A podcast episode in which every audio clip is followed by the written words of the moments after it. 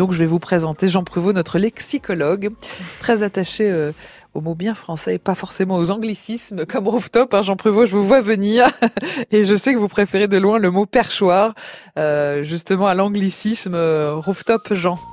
En effet, Corentine, mon principe est simple. Hein. Tout ce que ma grand-mère qui n'a pas fait d'anglais ou qu'un enfant de moins de 10 ans n'ayant pas fait non plus d'anglais ne peuvent pas comprendre me paraît regrettable.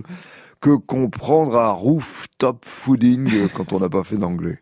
Alors même si à titre personnel, j'en sais plus que ceux qui utilisent le mot roof à tout va, par exemple qu'il vient du vieil anglais rof, H-R-O-F, issu au 9e siècle du proto-germanique et qu'il désignait jadis certes le plus haut point, mais aussi le ciel.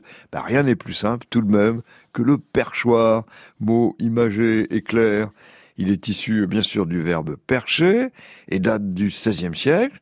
Au départ, il représente surtout le lieu où dorment les poules mhm. et où se perche tout autre oiseau.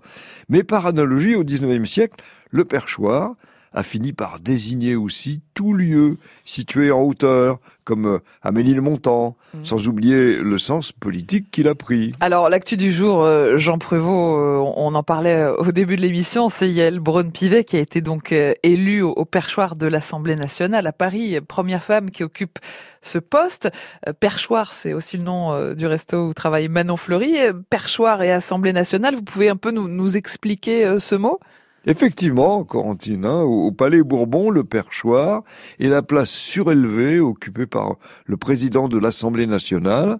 Au XIXe siècle, on a aussi appelé perchoir tout logement situé à un étage élevé. Mhm. Alors, le perchoir Ménilmontant, situé au septième étage et, au sixième, mhm. rappelle aussi que Ménilmontant n'est pas un site de Paris situé dans une vallée. On est dans le 20e arrondissement. Il faut se souvenir qu'en ancien français, Ménil désignait une ferme. Mhm. Et si aujourd'hui l'orthographe de montant laisse comprendre qu'on monte, qu'on est en hauteur, ben en réalité, au Moyen Âge, il s'agissait de mot temps, M-A-U-T-E-M-P-S, signifiant mauvais temps. Puis au XVIe siècle, on oublia que ce Ménil avait été assimilé au mauvais temps, sans doute à la foudre hein, tombée dessus, et temps devient montant, en corrélation au lieu situé en hauteur.